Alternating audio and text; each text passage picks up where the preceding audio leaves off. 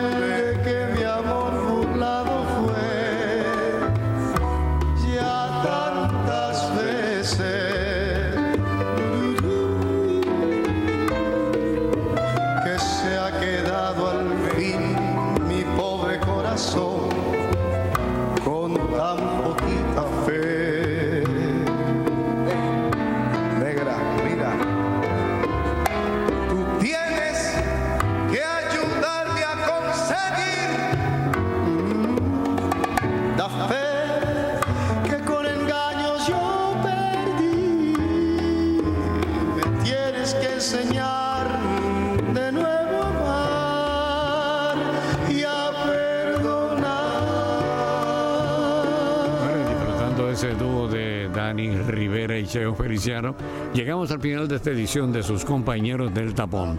Pero los invitamos a estar con nosotros mañana a las 4 de la tarde en otra edición más. Gracias al Cano que estuvo en la parte técnica. Gracias a ustedes seguimos disfrutando de Cheo y Dani.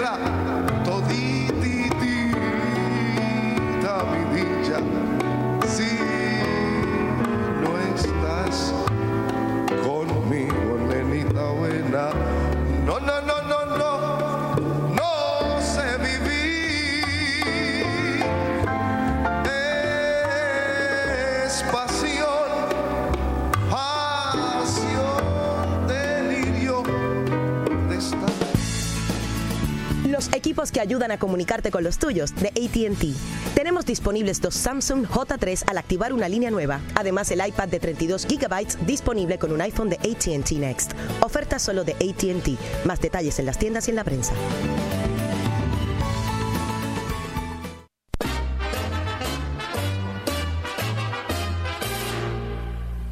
Caravana de Recuerdos con Osvaldo Ganes. La mejor música de Puerto Rico y los artistas que prefieres.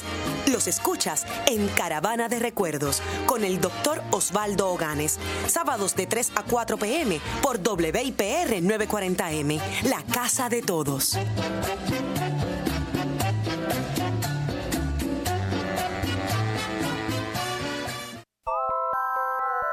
Estás a tiempo. Únete a los que se preocupan y se ocupan de su salud, porque no es vivir 100 años, es vivirlos bien. Este y todos los jueves a las 10 de la mañana con Salud Todo, sexualidad, nutrición, ejercicio, salud física y mental, familia, todo lo que quieres saber este y todos los jueves con la psicóloga y periodista Sandra López. Con Salud Todo, este y todos los jueves a las 10 de la mañana por WIPR 940 AM porque el deporte también es noticia y también es drama, es pasión, diversión, emoción, unión y todo lo que buscas para darle entretenimiento a tus tardes. Eso es Conexión Deportiva, más allá del terreno de juego. Sintoniza Conexión Deportiva con Irán Torraca y Eugene Guzmán, de lunes a viernes a las 6 de la tarde por WIPR 940M. Conexión Deportiva, más allá del terreno de juego. WIPR 940M, la casa de todos, recibe con los brazos abiertos en cualquier clave. Un programa producido y animado por el experimentado disjockey Rafi Torres, los sábados de 6 a 8 de la noche. En cualquier clave, con la música de Rafi Torres por WIPR 940M.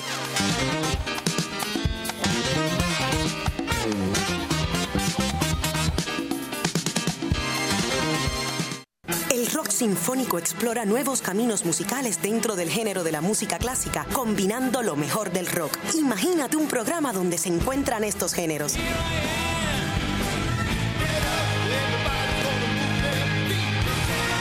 WIPR 940M te trae todos los viernes Rock Sinfónico, donde nada queda suelto. Los mejores exponentes del rock a nivel mundial, todos los viernes a las 9 de la noche por WIPR 940M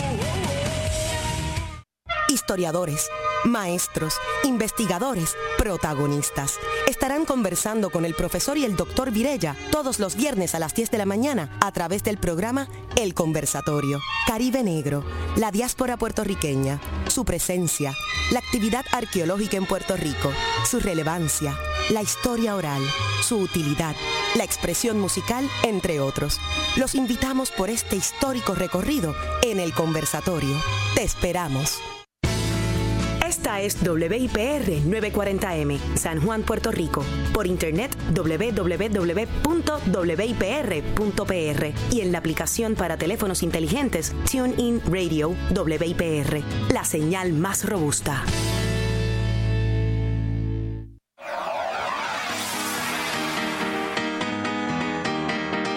Los comentarios precisos, el análisis profundo, las estadísticas relevantes y las entrevistas que quieres escuchar.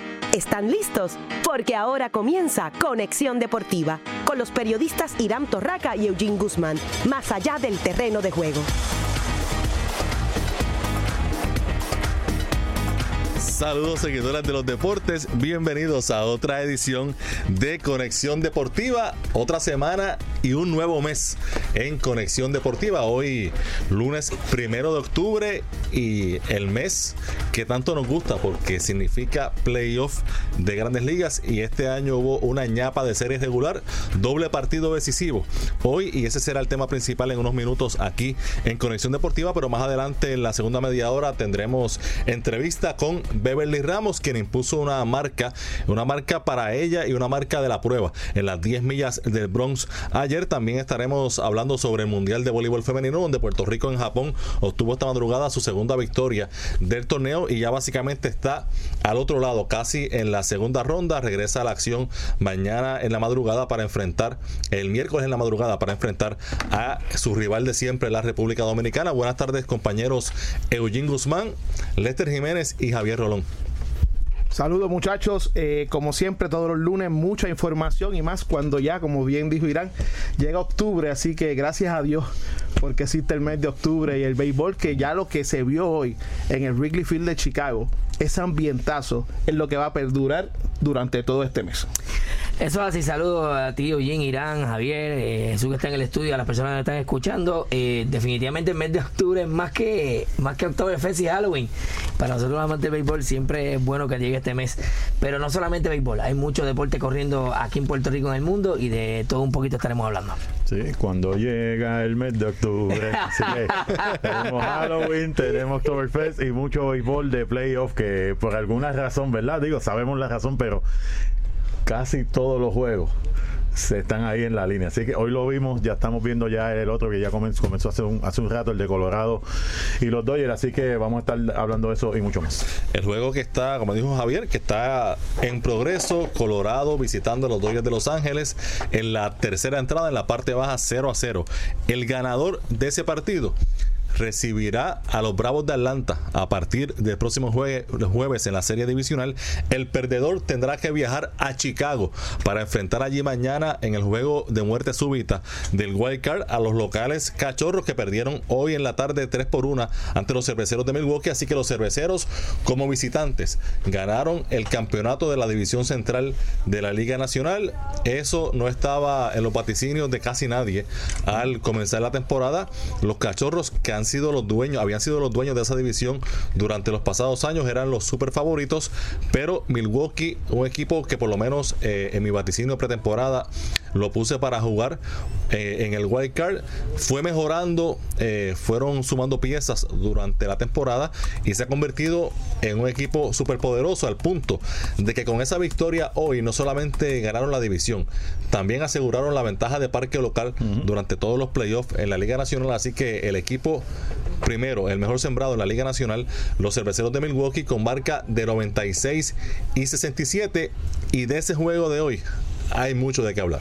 Hay mucho de qué hablar porque se vio la tensión en ambos lados. Sin embargo, el equipo de Milwaukee se veía sumamente relajado sobre el terreno del Wrigley Field hasta el punto de que en cada oportunidad que se envasaban estaba la alegría contagiosa de sus jugadores que alcanzaban ¿verdad? limpiamente las bases para sus compañeros que estaban en el, en el dugout. Y al final, yo creo que eh, fue con más convencimiento eh, Milwaukee a ese partido de lo que fueron los Cachorros de Chicago y hoy son realmente los campeones no solamente de, eh, de la liga de la división central sino de toda la liga nacional como tú bien dices. Los, primeros sembrados. Correcto. Pues los campeones bueno de la serie regular. hay, que ir, exacto. de la serie regular hay que ir entonces a la serie de campeonato. Todavía falta pero en la serie regular ellos han sido los mejores y hay que destacar dos puntos bien importantes.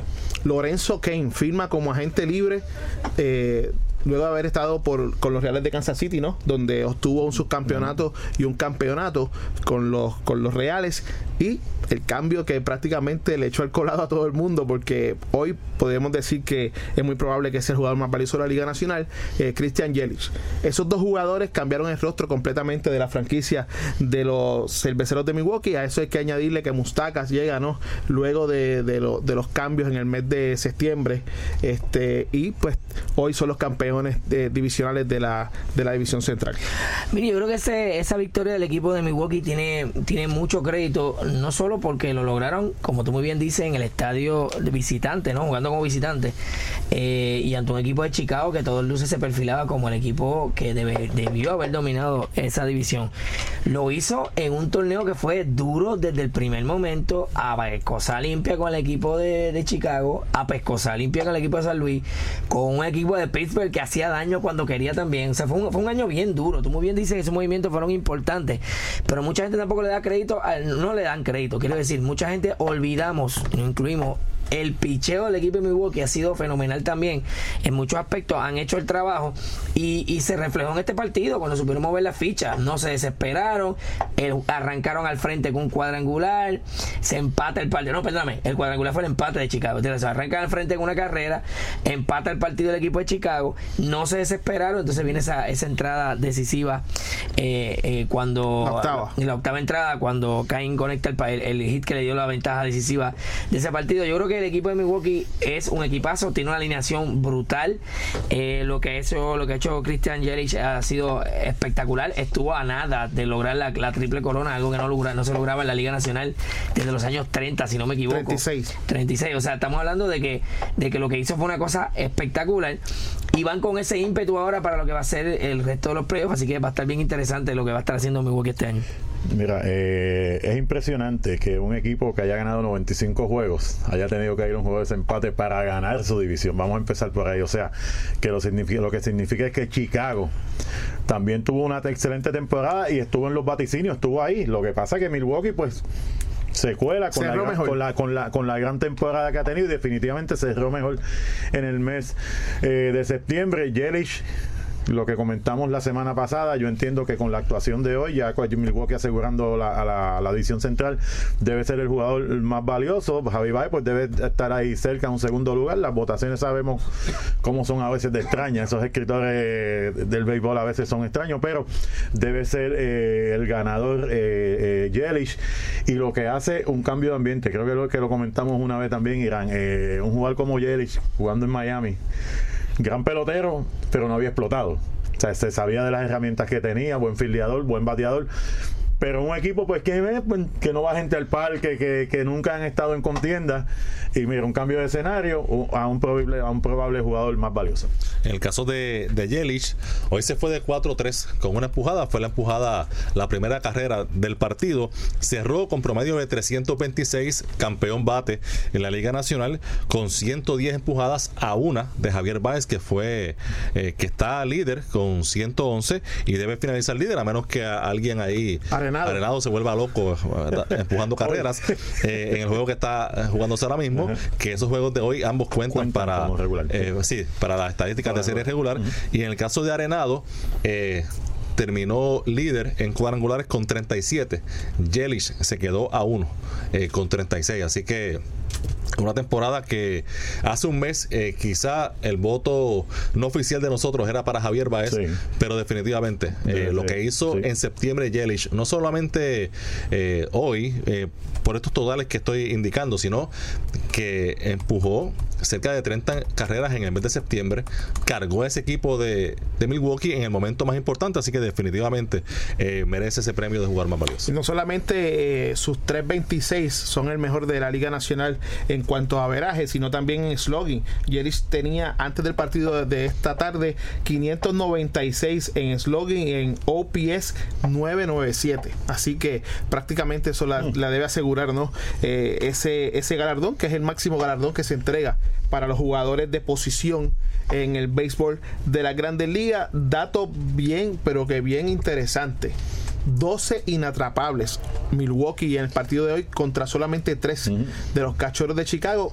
En esos tres, el jonrón que prácticamente no quería caerse esa bola de rizo en la quinta entrada. Eso prácticamente resume una actuación que puede tener un signo de interrogación pensando, como decía Javier antes de comenzar el programa, en que estaban más pensando probablemente en el juego de mañana, Sí, sí, que es el, juego de muerte súbita, que en el mismo juego de hoy. Mira, y, y de hecho, yo entiendo que Chicago se mantuvo el juego porque la mayoría, no sé, no es por decirlo todo porque no me acuerdo, la mayoría de esos inatrapables en la octava fueron sencillos. Me, me, equivo- me, me corrigen si me equivoco.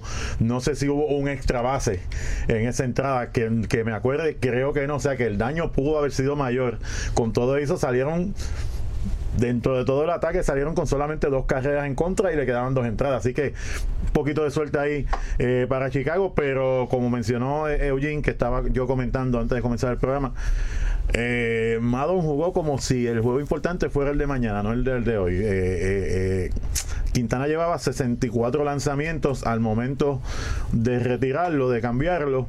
Eh, aunque no estaba dominante, sí estaba, estaba en control, estaba en control del juego Eh, había ponchado cuatro sin base por bola. sin base por bola y, y como menciono Seis hits dio la eh, carrera. y los hits ¿sabes? no era no era como que le estaban dando en, en- el queso no era como que le estaban dando contra la valla sino que hit pues, porque porque Milwaukee batea un equipazo porque, porque Milwaukee claro. batea Exacto. ¿sabes? por el medio un, un hit que dio de él Yelich que una bola fuera que lo que hizo fue poner el bate y la, la tiró para, para, para, para, para el señor, ¿sabes? la realidad es que Quintana estaba en control y yo entiendo que fue prematura la decisión de Madon de sacarlo porque todavía con 64 lanzamientos y el juego importante era el de hoy, quizás él está pensando pues tengo dos turnos al bate el turno al bate era el de hoy, ya mañana otro día otro muerto de, jue- de otro juego de muerte súbita te puede costar la clasificación El juego llegó empate una carrera a la octava entrada.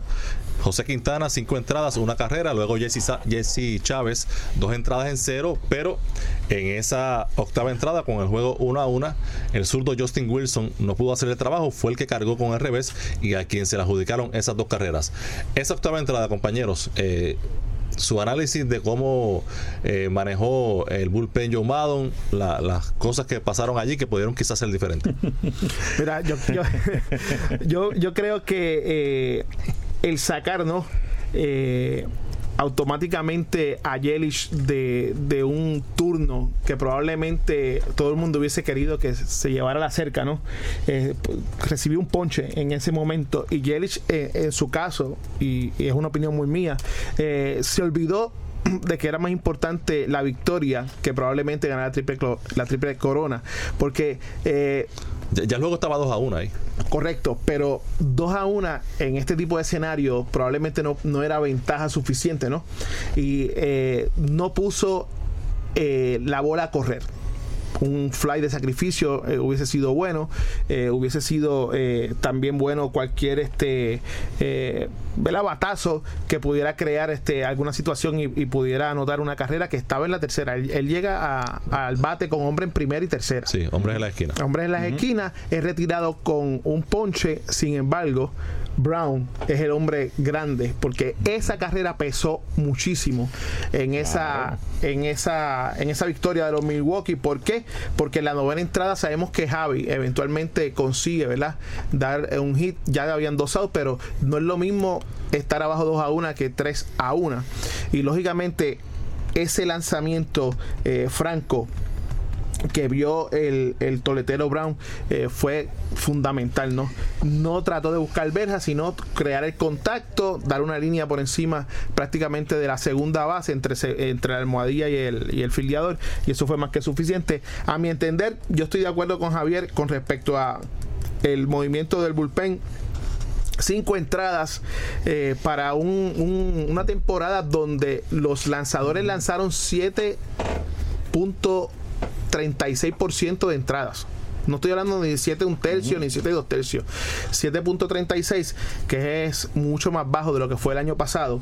Eh, creo que había que morir con él y solamente le habían permitido eh, una carrera a pesar de haber conseguido 6 hits, pero el daño no estaba hecho. Yo creo que que le debió, dar la- la- mencionando, sí. le debió dado la oportunidad de salir una entrada más en caso de que no hubiese podido sacar eh, el bateador, pues entonces sí hubiese traído ¿verdad? Este, el relevo de inmediato, pero eh, Wilson, como bien dijo Irán, no hizo el trabajo. eh, no pudo completar ni un out, No. que es lo triste. Dos, dos, dos sencillos producto de dos carreras y eso fue más que suficiente para que Milwaukee eh, asegurara la división. Yo creo que, yéndome un poco por lo que es tu línea, hay dos instancias en esa entrada que son claves desde mi punto de vista que pudo haber sido la diferencia. Número uno, aunque ya el equipo de Milwaukee se ido arriba 2 a 1, Randy Rosario viene a relevar que es que el que enfrenta entonces a, a Yelix pichándole y lo logra ponchar. El dirigente decide cambiarle el lanzador. Trae entonces a, a Sichnik, ¿no? Me debo decirte a, a Kinsler. Para entonces lanzarle a Braun con hombre en tercera y primera y un out. La pregunta es por qué no envasaron a Braun por lo menos eso fue lo que yo me pregunté. Claro, una alineación como esa que todo el mundo batea, yo lo hubiese envasado y se tratado de buscar el double play. Incluso después fue sacado corriendo. Lo que pasa es que después venía Jesús Aguilar. También, pero, pero como quiera que sea, tú tienes que buscar, si vas a jugar por el libro, por lo menos yo hubiese jugado por el libro, hubiese buscado el double play, porque un batazo de Bron también hubiese hecho la diferencia. ¿De qué me valía entonces? Ese es el detalle, que él dejó de jugar por el libro desde que cambió a Quintana. Ya sí, claro, ya él cambió, entonces yo lo que pienso es que está tirando balas locas al aire. ¿sabes? La realidad es que son demasiados lanzadores para un, juego, para un juego estrella. ¿sabes? La realidad es que no estás en la serie mundial. ¿sabes? Estamos en un juego que define si tú vas a pasar a los playoffs, aunque tengas otro turno al bate. Y yo prefiero sacar el primero. Pero eso no, no debe extrañar porque es Mado. Claro, claro. Pero entonces. Ha salido. Pues, pues, en muchas ocasiones ha salido bien, pues pero. Vamos a decirlo como es. Cuando le sale bien, es un genio. Cuando le sale mal, o sea, luce mal. muchas veces, muchas veces eh, se ha corrido unos riesgos que uno acá dice, wow, y le salen. Así que, y eso hay que dársela. Claro, claro, porque eso son llamadas. Y, tiene todo el mérito. Pero lo, que te quiero decir es que si se van a analizar algunas de las cosas que pasaron en esa entrada, yo creo que esas dos cosas son importantes. Aunque ya el equipo estaba al frente 2 a 1, eh, porque obviamente no, no decide ese batazo, lo decide el juego, lo decide realmente Caín con el batazo cuando, se va el juego arriba, rompe el empate. Lo, que pasa es que había corredores en tercera y primera cuando vino. tercera y primera. O sea que ya la situación de doble play estaba. Por eso, pero tú puedes, claro, pero eh, es cierto. Es y, cierto, y por lo menos pienso yo, llenar las bases para enfrentar a Jesús Aguilar, que después de Yelich ha sido el mejor bateador de ese equipo. Sí, sí, lo que yo pienso que ahí Lo que quiere decir Irán que como quiera se podía jugar para el doble play, que no había, que, que la primera no estaba vacía como tal, que se podía jugar para el doble play, porque está quitar la base tercero para entonces guardar el cuarto es como que... Pero sin embargo... la base para Aguilar, para mí no, eso no te digo, es como que... Y la, y la primera ya estaba ocupada, que la red es como tú dices, ya se podía jugar para el doble play. Oye, y en esta esa entrada... yo lo pensé también. Esa entrada la abre, la abre Orlando Arcia, que es posiblemente el bateador más débil en ese line-up de en ese poderoso line-up le dio cuatro líneas. de, de, los cerveceros. Abre con sencillo pero entonces aquí entra eh, lo que conversaron ustedes sobre lo temprano que salió Quintana y por ende lo temprano que utilizó a Jesse Chávez. Claro, perdió una ahí sí eh, Madon perdió una ficha eh, para los pareos porque cuando luego del hit de de Arcia contra el zurdo eh, Wilson, el que viene en turno es el pitcher. Pero obviamente se sabe que en esa situación no va a batear el pitcher. Claro. Y Milwaukee, que es muy profundo, sacó del banco a Domingo Santana, que es un metepalo que estuvo casi todo el año en AAA porque no tenía, no tenía, espacio ahí. Y Santana bateó al derecho contra el zurdo Wilson. Wilson pega el doble. Y entonces, luego de eso es que trae el derecho, el derecho Sichek, pero quizá ese momento contra Domingo Santana era para Jesse, Chávez y ya lo había utilizado en la sexta, séptima entrada y me parece que eso también habla mucho de la profundidad que tiene Emil Milwaukee que en la Liga Nacional es importante porque después de la quinta el pitcher no va a batir. Exactamente. Siete lanzadores utiliza, utilizó el equipo de Chicago en nueve entradas. Si se hubiese empatado ese partido en la baja de la novena entrada y se hubiese ido a 14, 15 o 16 entradas, por, poner, un ejemplo, ya, ya utilizó siete lanzadores, nueve entradas. O sea, eh, eh, es difícil no entender eh, los movimientos de Mado en este momento, pero ya agua pasada no mueve molino, como dice el dicho, tiene que prepararse, tiene que prepararse para el juego de mañana. Interesante, Chicago solamente batió en dos ocasiones con corredores en posición anotadora, entiendas en segunda, en tercera base, y se fue de 2-0 mientras eh, Milwaukee lo hizo de 9-3, dejando también seis corredores en base, mientras por su parte Chicago solamente dejó tres en todo el partido. La victoria fue para Corey Kenivel en relevo 4 y 3, Josh Hader eh, salvó su número 12, ponchó a 3 y ese zurdo está bien, bien difícil. Hay que destacar eh, la labor que está haciendo bien callado el guayanillense Xavier Cedeño, el zurdo con Milwaukee, efectividad de 2.43 y en los pareos contra los zurdos está súper dominante uno de esos eh, puertorriqueños que también está luciendo muy bien y ese fue un cambio bien por debajo del radar porque Cedeño comenzó con los Media Blancas de Chicago. En ese comentario que hace de Heide que está bien difícil, lanzó dos entradas completas ponchando a tres, ¿sabes? que no le tembló el pulso a Council. Eh, yo creo que debe ser, eh, junto al dirigente de los Bravos de Atlanta, los dos máximos candidatos a llevarse el galardón de dirigente del año por la actuación que han hecho. Lógicamente, ambos ganaron sus respectivas divisiones y lo que ha hecho Council ha sido de verdad este brillante para la causa de, los eh, en el caso de Cedeño, hoy parece que el frío un poco le atacó, permitió un hit y una base por bola en momento clave. Obviamente en ese caso el dirigente de, lo sacó rápidamente para no complicarse, entonces traba a Joaquín Soria. Yo te iba a comentarte también de una cosa que vi el equipo de Chicago, que se lo vi un poco ansioso en el, en el cajón de bateo, estaba haciendo el swing, estaba un poquito ansioso, en vez de quizás un poquito más de paciencia, obviamente le estaban dominando el, el, el, picheo, eh, era, era dominante, apenas habían como conectado un hit en las primeras cinco entradas, que fueron un ron de rizo, pero, pero estaban ansiosos al bateo, no sé si era el mismo ambiente que estaba en el estadio, que estaba lleno de con ese line hay mucho, yo creo que aparte de de Bryant, eh, aparte de, de Bryant, quizás Rizzo, los demás yo creo que son Sorbis tuvo free swingers, o realmente tampoco es como que muy. No, no, no, no, sí, ellos no creo ellos no tienen mucha paciencia. y, y, el último turno de Murphy dio ganas de llorar. Bueno, vamos, vamos a la pausa y cuando regresemos seguimos analizando este día de locura en las grandes ligas. Si te apasionan los deportes, Conexión Deportiva es para ti, más allá del terreno de juego.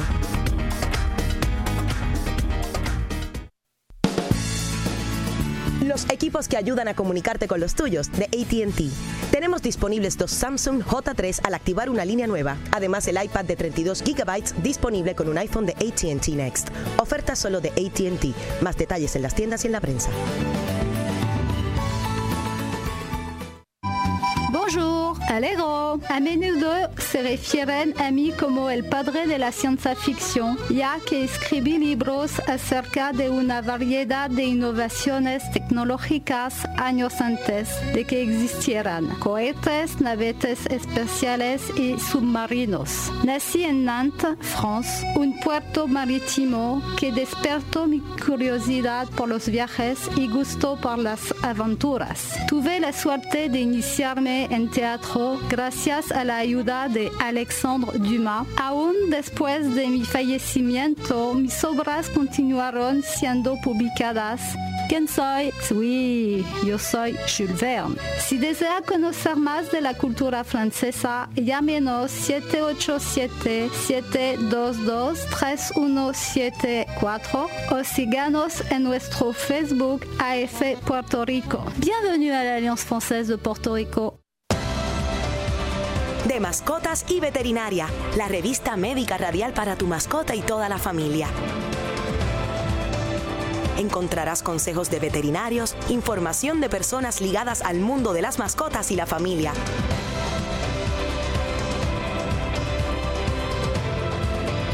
No te lo pierdas de mascotas y veterinaria, todos los miércoles de 11 de la mañana a 12 del mediodía por 940M.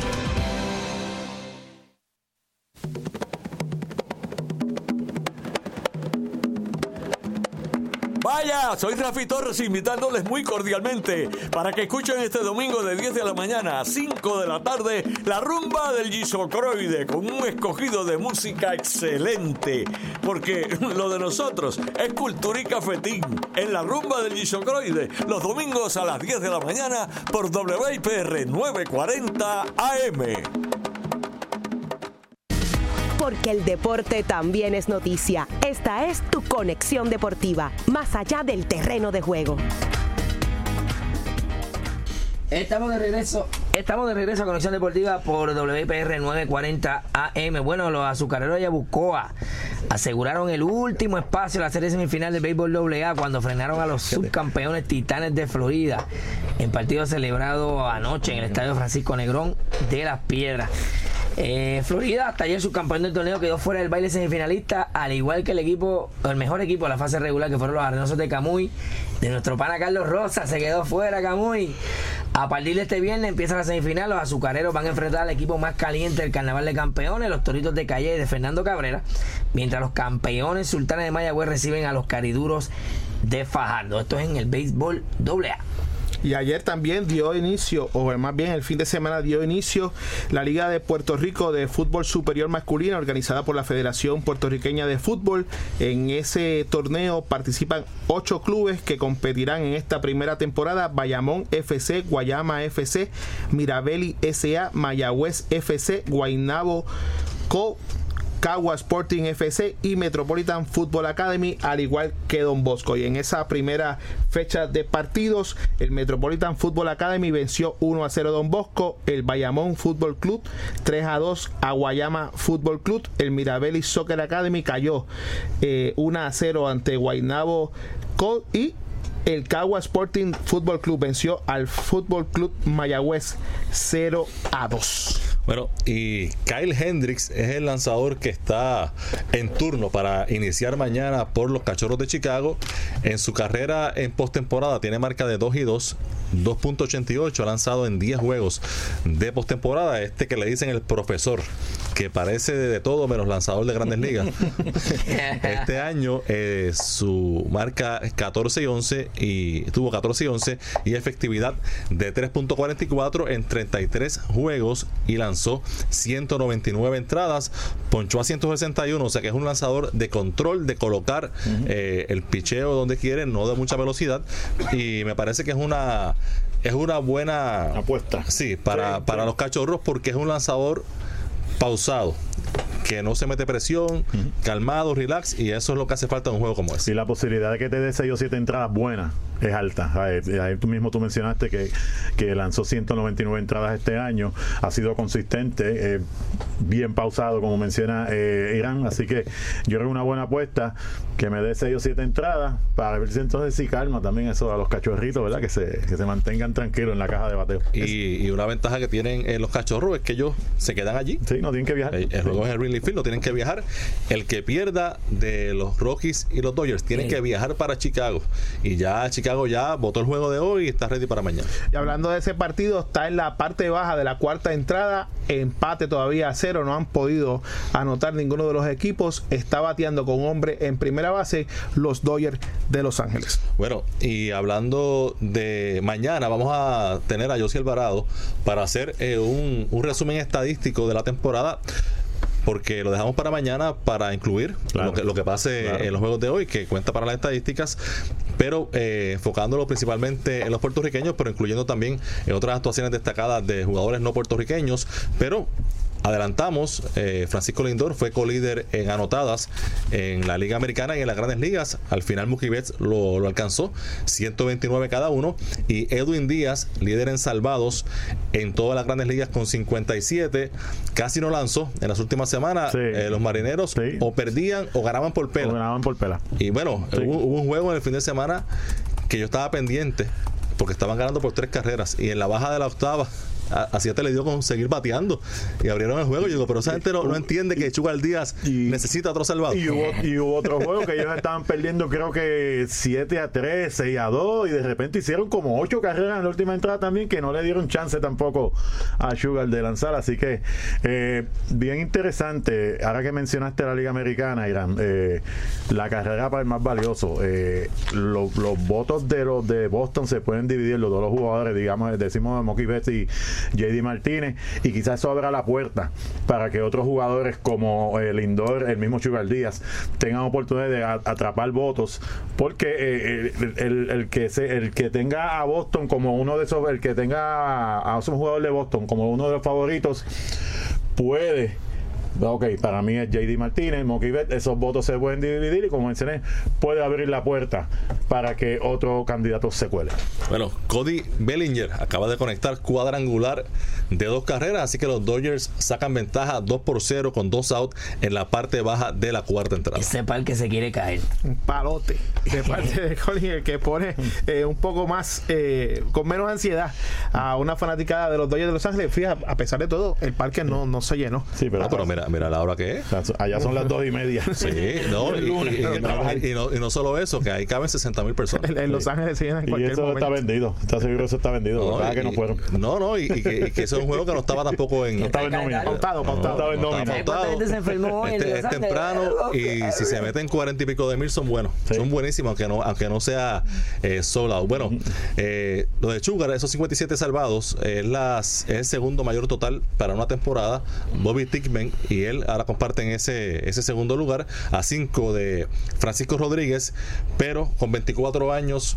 Con ese brazo poderoso, si hay salud, señor. ese récord de Francisco Rodríguez es cuestión de tiempo para que Sugar Díaz sea el rey de salvados en récord de temporada en Grandes Ligas. Ojalá y el equipo, perdón que te interrumpa, Eugene, ojalá y el equipo de Seattle lo aprecie de esa manera también y de alguna manera mantenga un núcleo de jugadores que le permita llegar a la octava, novena entrada, alguna ventaja, porque eso también es importante. Si no hay Seattle tiene que hacerlo. Esta fue la temporada Siempre. número 18 consecutiva que no avanzan a la postemporada y en esta época de wild card y de dog wild card.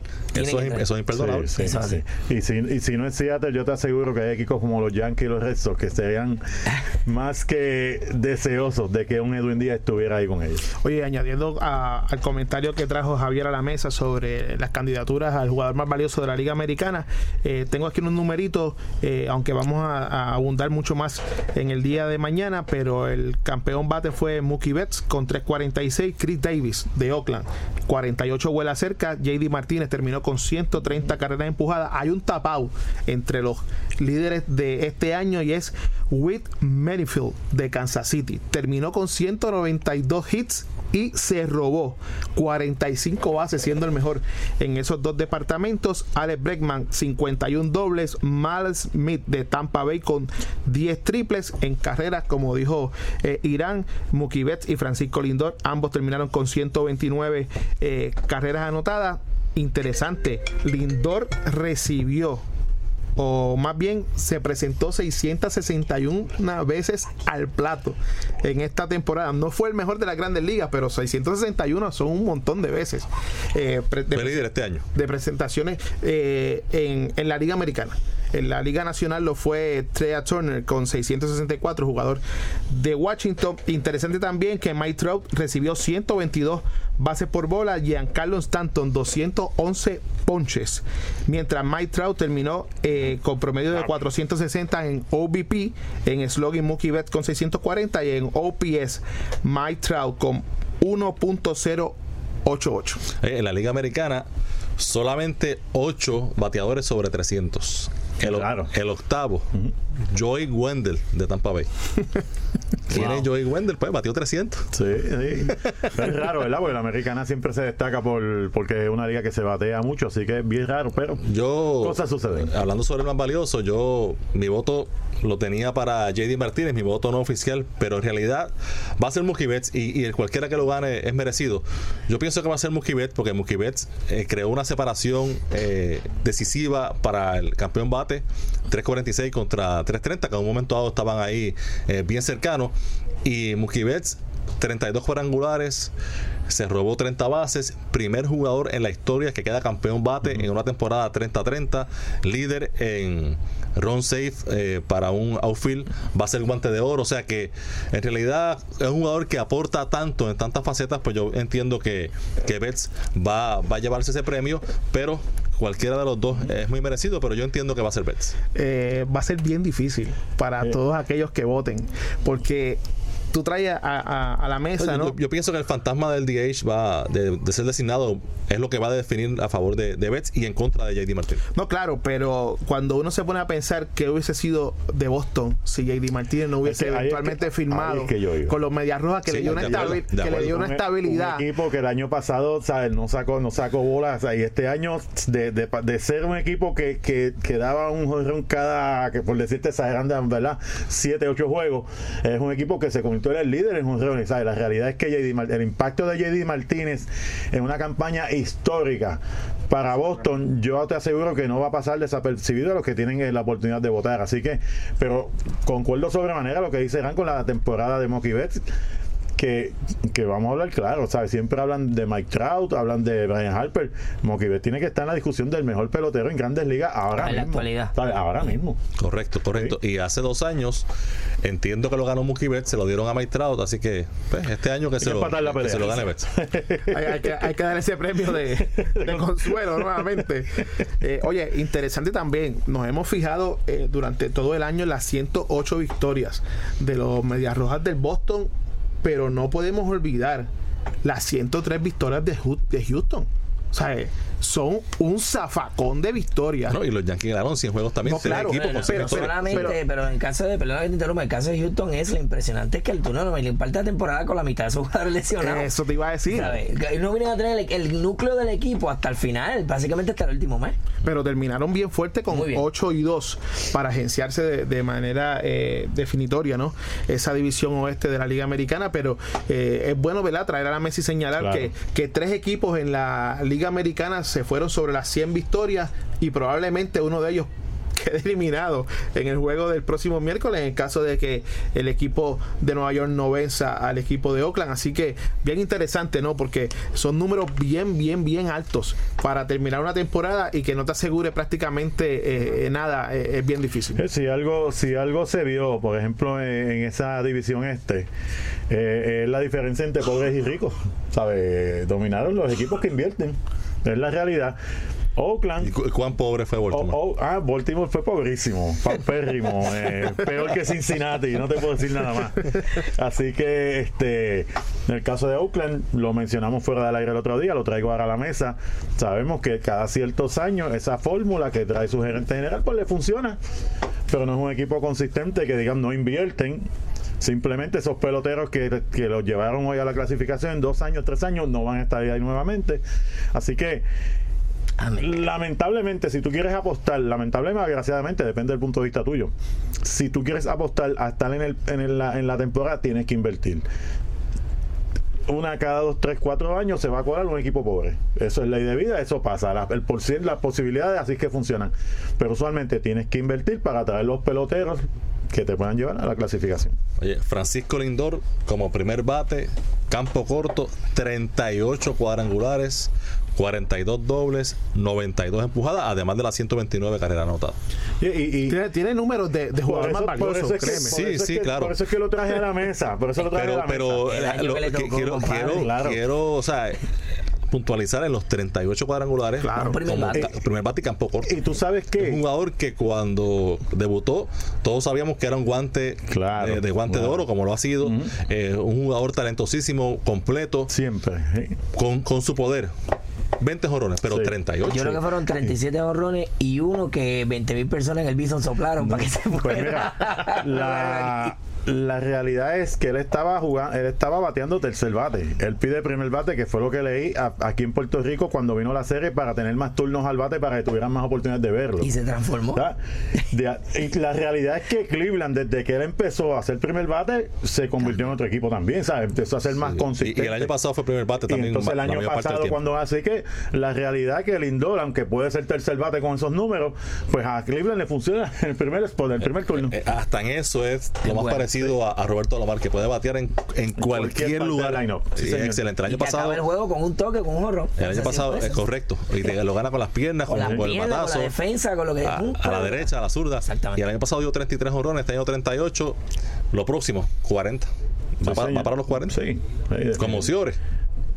Cuando sea gente libre, eso no es, es que me, me estás leyendo el pensamiento qué ¿por bien se vería en el Fenway Park. con, con, con toda la intención que él dijo que no. Los queremos No, yo lo todos. escuché, yo lo escuché. Un roster de Él- él quiso- 68. Él quiso decir Cincinnati también, pero No, o sea, se no, cayó la no, no, mi equipo es pobre. Yo tengo que conformarme con lo, Lo que sobre. No, no, yo no. Yo no puedo competir digo, ahí. A Sander Boga tuvo una temporada espectacular. Tampoco es que es que Que no es que Que le haga falta. ahí. No, no, no. Bogar va para otra posición, para tercera, para outfield, para primera. Sí, sí, o, para el roster de práctica del equipo, como en fútbol americano. Pues mira, lo que estaba mencionando es que en el caso de, de Lindor, él rechazó la- el contrato la, este- la- contrato que le ofreció Cleveland hace uno o dos años. Sí, 100 millones el año pasado. Por la seguridad que él tiene en sí mismo. Dice, 100 millones para mí se- va a ser una ganga para ellos. Eh, eh, contra, contra, contradictorio para nosotros acá, de la, bueno raza humana, eso, eso son otras cosas. Él rechazó 100 millones de dólares. Entonces, porque. ¿cuánto hay que darle, Irán, cuando le toca a él negociar un contrato a largo plazo? La, la ventaja que van a tener él y Carlos Correa es que Harper es agente libre este año, Manny Machado es agente libre este año. Que van a ser los principales ellos en Y el ellos, va- ellos van a empezar a negociar Claro. donde terminen ellos. Claro. A, a ese nivel. Oye, y Chris Davis, que mencionaste, fue líder en cuadrangulares con 48, también 123 empujadas. Lleva cuatro temporadas consecutivas bateando exactamente 247. Ya, Increíble. Es un bateador de 247, pero que te saca 40 y pico de bola, 40 y pico de 42 bola. honrones Sí. en el 2016, 43 el año pasado, 48 este año. Sobre 100 empujadas los tres años, pero batea 247. Cuando yo jugaba- está, está claro lo que Cu- Cuando yo jugaba béisbol cuando chamaquito, le- eso se le decía un si la coge. Sí, pero, la coge consistentemente. pero, pero es bien interesante porque en los 80 y a principios de los 90, Eso ese era. era. el tipo de jugador. Eso era. Bateaba, no bateaba promedio, No, promedio. pero estaban las, em- las carreras impulsadas Sí. y también estaban los cuadrangulares. Sí. Y este es prácticamente un calco de ese jugador de los Ese- ese años es un 80. jugador de los 80. Oye, eh, la, la la serie de división de la Liga Americana empezarán el próximo mm, viernes. Eh, Boston esperando el que gane de Oakland y Nueva York. Sabemos que ya Cleveland y Houston se estarán enfrentando. Para el próximo miércoles debemos tener este un análisis ¿no? de lo que podrían ser esas series, pero les voy a dejar un dato para que vayan haciendo embocadura. Boston fue el mejor equipo jugando como local con 57 y 24 en todas las grandes ligas. ¿Tú sabes quién fue el mejor equipo jugando como visitante? Houston con igual récord, 57-24. Eso, eso es. Y eso, Eso es ridículo. Esa, Eso es esa, ridículo. esa estadística Una barbaridad. es bien importante porque sabemos el cuerpo particular que tienen los Astros de Houston y enfrentarse a todos esos caballos en series cortas. O eh, sea, tú me estás diciendo a mí sucio que ellos difícil. ganaron más de visitante que de local. Eso es así. De local ganaron 46-35, de Eso. visitantes 57-24. Muchacho. Y a mi entender, y yo voy a tirarlo ya a- al ruedo, deben ser los grandes favoritos para ganar la Liga Americana Oye, Por encima de Boston. por encima de Boston. Oye, Esa serie yo la quiero ver, ¿sabes? Joey Galo, Joey Galo, de Texas, dio 40 jorrones, tercero en la Liga Americana. Dio 38 sencillos, dio más cuadrangulares que sencillos. En el baloncesto eso es como meter más triples que tiros libres. Y promedió, e- ese sí que es todo o nada. Promedió 206 y se ponchó 207 eso sí, veces. Eso sí es un si la cojo. 40 jorrones, 24 dobles y 38 sencillos. Así que ese sí que era apuesta a cuadrangular o ponche. Lester, no quiere decir que porque yo digo que Houston debe ser el favorito para ganar la Liga Americana, no quiero que exacto. No no te- no- Estamos claros Hago la parte, anali- hago la Claro parte en eso. analítica de... Hablamos de eso en la semana. Estamos claros en eso. Vamos a, a la segunda pausa. Cuando regresemos, actualizamos cómo está el juego de Colorado y los Dodgers y vamos a escuchar a Beverly Ramos lo que tiene que decir luego de su gran victoria en Nueva York. Si te apasionan los deportes, Conexión Deportiva es para ti, más allá del terreno de juego. El servicio desinteresado es la pasión que motiva a todo soldado de la Guardia Nacional a estar listo en casos de emergencia. Ellos tienen un interés especial en las comunidades donde viven y laboran. Se preparan a tiempo parcial para servir en todo momento. Servicio desinteresado es lo que inspira a los hombres y mujeres de la Guardia Nacional a ser parte de algo mucho mayor que ellos mismos. Para más información visita nationalguard.com. Sponsored by the Puerto Rico Army National Guard, aired by the Radio Broadcasters Association of Puerto Rico and this station. Escuche todos los martes de 10 a.m. a 11 a.m. por WIPR 940M el programa Soluciones, el cual mediante un enfoque multidisciplinario auscultará las diversas situaciones sociales por las que atraviesan las personas para la búsqueda de soluciones viables a los conflictos cotidianos en aquellas instancias de mayor envergadura. Todos los martes de 10 a.m. a 11 a.m. por WIPR 940M con el doctor César Ramírez. Soluciones. Si estás buscando empleo, deseas cambiar de empleo o quieres saber cómo la situación actual afecta tu empleo, debes sintonizar Empleándonos, la revista radial que ofrece información de primera, además de las mejores oportunidades y ofertas de empleo. Empleándonos con Jaime Núñez, Sandra López, Luis Benítez y Ángel Bosch, quienes te esperan todos los viernes a las 11 de la mañana para compartir contigo a través de WIPR 940M, la casa de todos. ¿Cómo se enteraron Juan y María del secreto? No se los habrás dicho tú. Ay, sí, yo se los dije. Se los dije sin querer. En este diálogo, el pronombre lo no se refiere a Juan y María, sino al secreto que les contaron, que está en singular. Juan y María están representados por el pronombre se. En casos como este, se recomienda decir yo se lo dije. No se lo habrás dicho tú. Se lo dije sin querer. El español nuestro de cada día. Dilo bien, dilo mejor. Academia Puertorriqueña de la Lengua Española, Fundación Puertorriqueña de las Humanidades y esta emisora. Porque el deporte también es noticia. Esta es tu conexión deportiva, más allá del terreno de juego.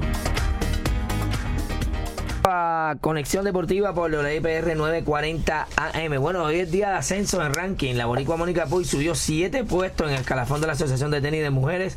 Al aparecer hoy en la posición número 42, Puy venía de estar en la número 51 pero luego de alcanzar los cuartos de final en el abierto de Wuhan en China, logró escalar hasta la posición actual. La número 42 es la mejor del año y la segunda mejor en su carrera, desde que en el 2016 se posicionó en el puesto número 27. Mientras el tenimesista Brian Afanador también subió 12 posiciones en el escalafón mundial del tenis de mesa.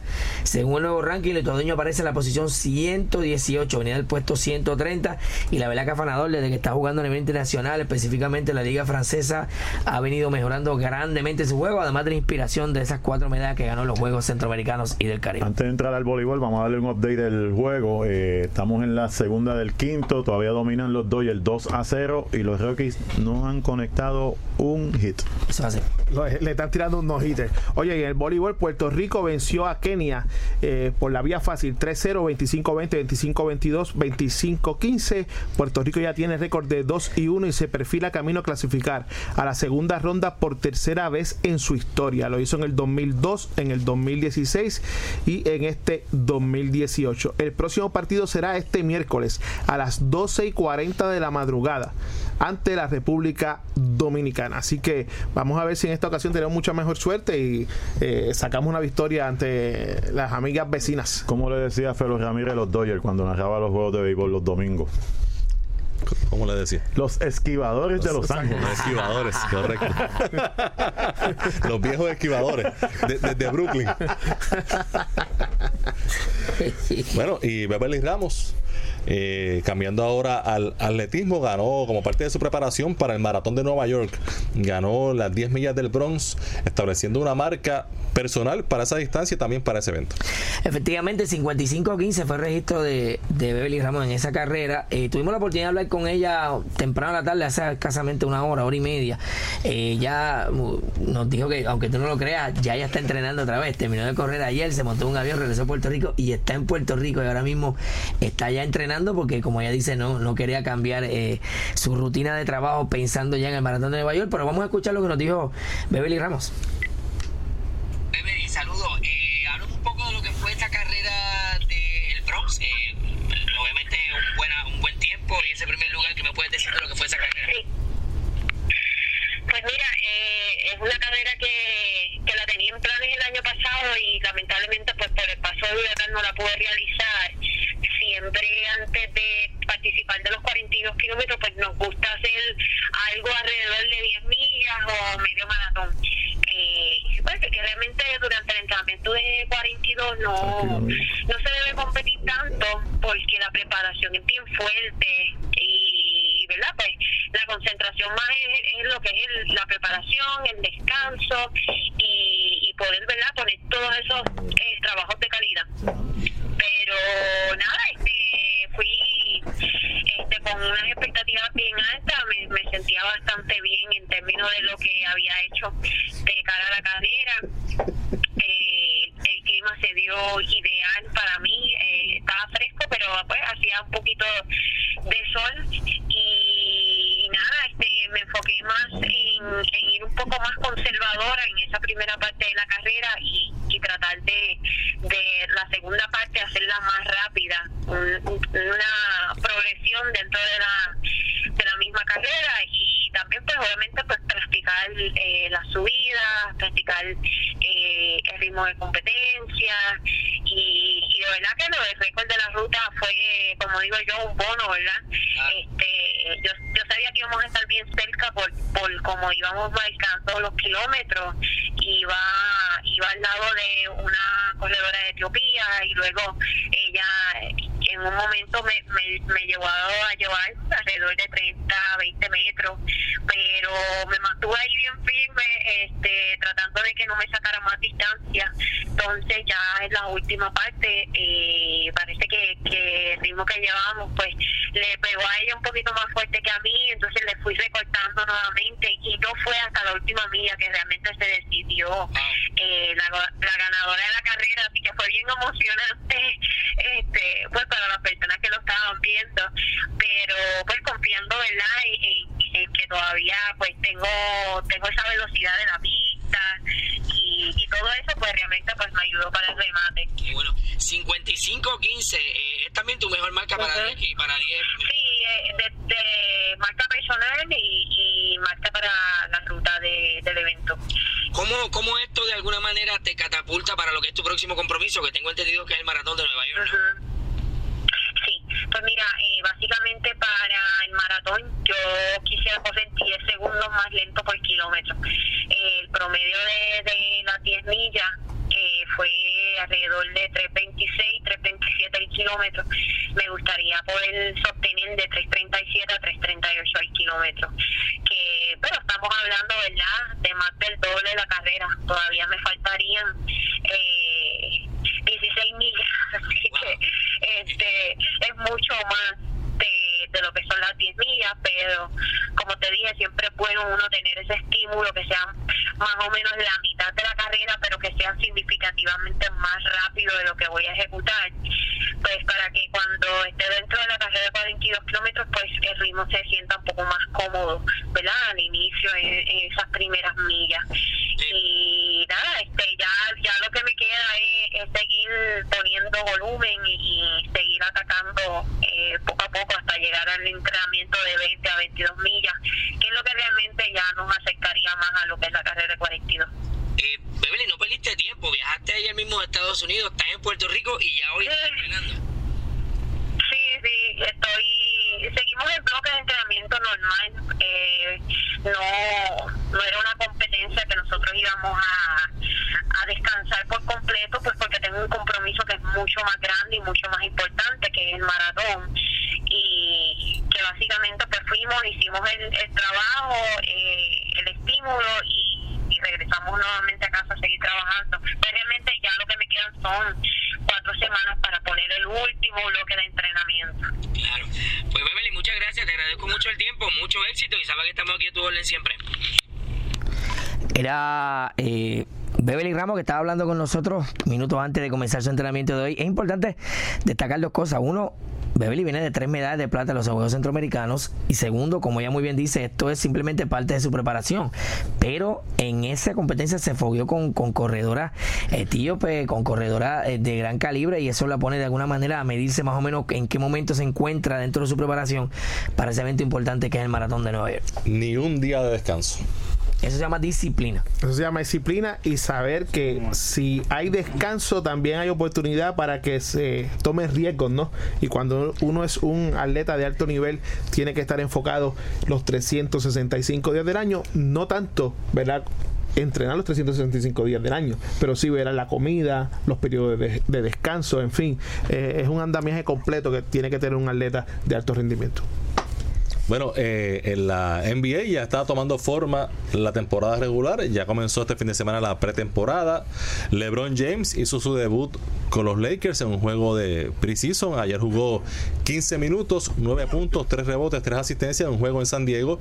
Victoria para los Nuggets sobre los Lakers. Así que los fanáticos de los Lakers y los fanáticos de LeBron ya lo vieron en uniforme de los Lakers en acción, aunque fuera un juego de mentirita. Eh, ese, eh, ese, ese uniforme eh, solamente me, me da una tranquilidad enorme y es que jamás lo voy a ver vestido de blanco y verde. El equipo de Boston.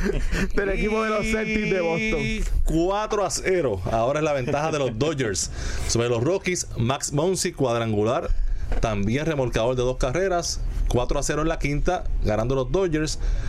Pero además de eso, está en no-hitter. El no-hitter vigente. De parte de los Dodgers. Apretado el equipo de Colorado.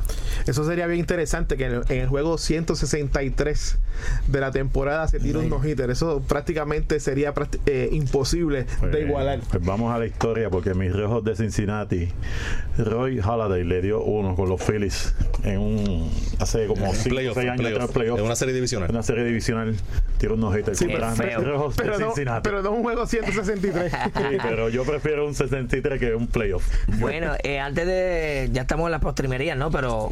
Hoy salió la información del Festival Deportivo del segundo semestre de la Liga Atlética Interuniversitaria. Ya tiene fecha el 22 al 27 de abril. Se va a estar celebrando la Ciudad Señoral de Ponce. Así lo anunció hoy la Junta de Gobierno de la LAI. Ese festival eh, va a celebrar o va a conmemorar lo que son los 90 años de la LAI en Puerto Rico. Esa semana definirá los campeonatos de fútbol, softball femenino, tenis de mesa, baloncesto, natación, judo, porrismo y baile, voleibol de playa y atletismo, que viene siendo ese evento cumbre conocido como la Justa, que será una vez más sobre la pista del Estadio Francisco Paquito Montaner, el patio de Irán Torraca, allá al lado de su casa.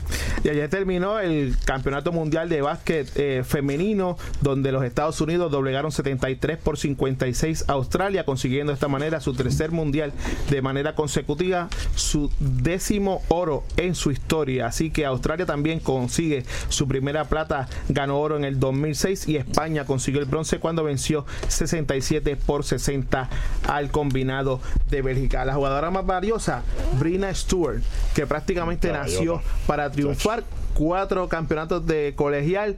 Ganó este año el jugador más valioso en la WNBA. También ganó el campeonato de la NBA de la WNBA con Seattle. Así que, Y la MVP de la final también. correcto, nació para ser una El triunfadora. caballota desde que nació. Hasta aquí esta edición de hoy de Conexión Deportiva. Los esperamos mañana a las 5 de la tarde. Que tengan todos buenas noches.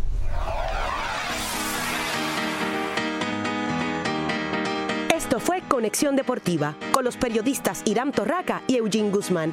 Conéctate de lunes a viernes a las 6 de la tarde. Conexión Deportiva, más allá del terreno de juego.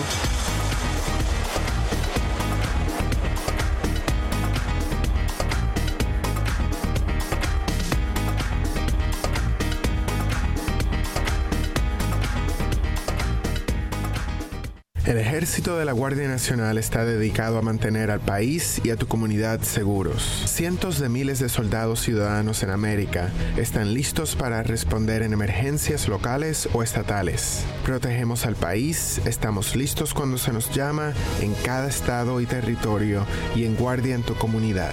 Visítanos en nationalguard.com. Sponsored by the Puerto Rico Army National Guard, aired by the Radio Broadcasters Association of Puerto Rico and this station. WIPR 940M y Producciones en la Cancha presentan En la Cancha Radio.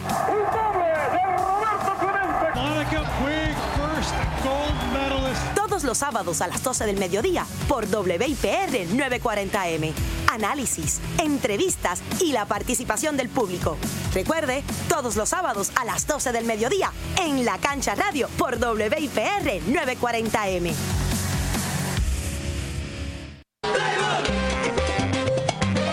Sintoniza todos los jueves a las 8 pm el programa más completo de nuestro béisbol puertorriqueño.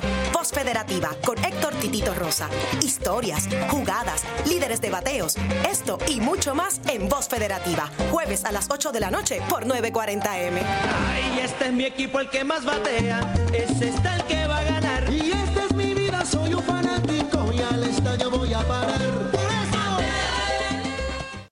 Tu cuerpo es el reflejo de tu estilo de vida y Nutre tu vida llega para ayudarte a que vivas con salud y bienestar. Aquí podrás encontrar información educativa que beneficie tu vida con profesionales especializados, empresarios y educadores listos para ayudarte no solo con la salud de tu cuerpo, sino también con tu mente, espíritu y el progreso que tanto has deseado. Sintoniza Nutre tu vida con Terelis Hernández Porrata todos los lunes y martes a las 11 de la mañana por 940M. Esta es WIPR 940M, San Juan, Puerto Rico. Por internet www.wipr.pr y en la aplicación para teléfonos inteligentes TuneIn Radio WIPR, la señal más robusta.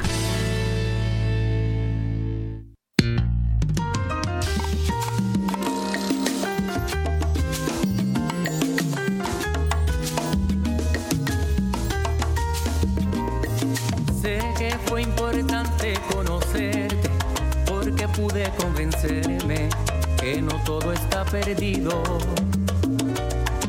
Eres lo que menos esperaba, la confianza renovada que del cielo me ha caído.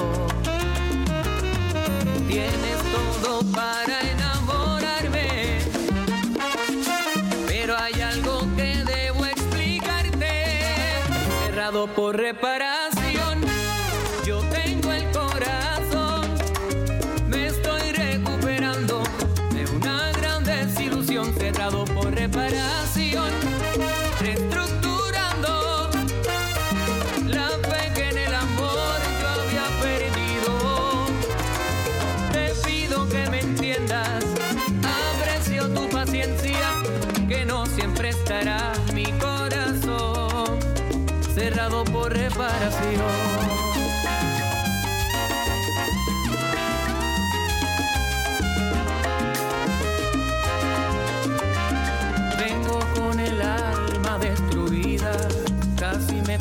Vida aceptar aquel fracaso. Y ahora temo tanto equivocarme, no quisiera lastimarte, pero tengo que ir despacio.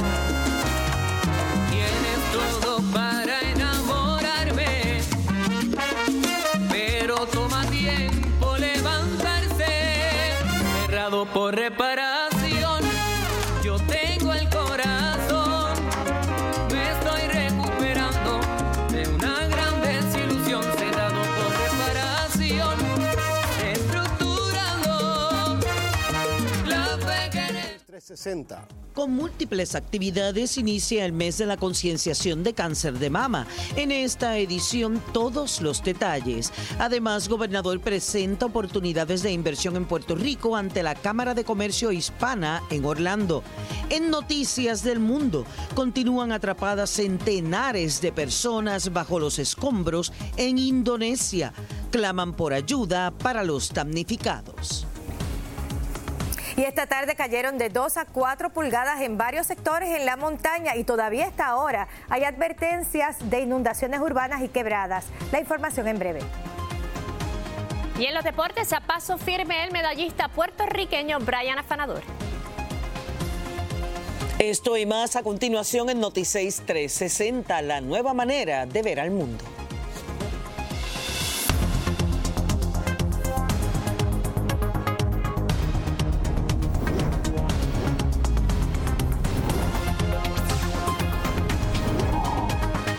Año se producen 1.038 millones de nuevos casos de cáncer de mama en todo el mundo, de los cuales 458 mil culminarán en muertes. Hoy en Noticias 360, con motivo del inicio de octubre, mes de la concienciación del cáncer de mama, nos unimos al llamado a la prevención y la orientación. Asimismo es Félix, el cáncer del seno es el que el más que se diagnostica en la mujer en Puerto Rico, en la isla diariamente. Cinco mujeres son diagnosticadas con cáncer de seno. Sin embargo, un cáncer de seno detectado a tiempo tiene un 99% de sobrevivencia. Es por ello que es importante promover la mamografía como una prueba de detección temprana, puesto que la detección temprana continúa siendo la piedra angular de la lucha contra esta enfermedad. Y precisamente una de las primeras actividades que hizo hoy la organización Susan Gicomen fue establecer una clínica móvil en los predios del Castillo San Felipe del Morro para hacer mamograf- mamografía libre de costo. Hasta allí se trasladó nuestra compañera Zoraida Sánchez y nos presenta la historia. Octubre es el mes de la concienciación del cáncer de seno y las organizaciones Susan G. Komen Puerto Rico, la Asociación Puertorriqueña Pro Bienestar de las Familias y el Sitio Histórico Nacional de San Juan se unieron hoy para realizar mamografías gratuitas en el morro a mujeres mayores de 40 años y que no se hayan realizado un examen en un año. Invitamos a todas las damas a que se hagan sus pruebas de mamografía. Vamos a estar con distintas actividades, las cuales van a estar anunciadas en nuestra página comenpr.org. Deben accesar la página para que se enteren. Si nos detectamos a tiempo el cáncer, pues en nombre del Señor tenemos remedio. Se exhorta a las mujeres a realizarse la mamografía anualmente una vez cumplidos los 40 años. Además, deben comunicarle a su médico si en su familia hay historial de cáncer. La prueba es sumamente sencilla, nada de dolor y anteponer el dolor a la necesidad, ¿verdad? Y a la salud, que hay que hacer conciencia que el dolor pasa, pero es mejor este, prevenir que tener que, que lamentar. Y me había dado un poco de temor pues por la radiación. Y aquí te orientan y te explican que realmente no es tanta radiación como una placa. Según estadísticas del Registro Central de Cáncer en Puerto Rico, una de cada 10 mujeres podría desarrollar cáncer de mama, siendo este el tipo de cáncer más común en mujeres en la isla y la principal causa de muerte. Por tal razón, la detección temprana es de suma importancia. Para Noticias 360, Jorge Negrón y Zoraida Azad Sánchez.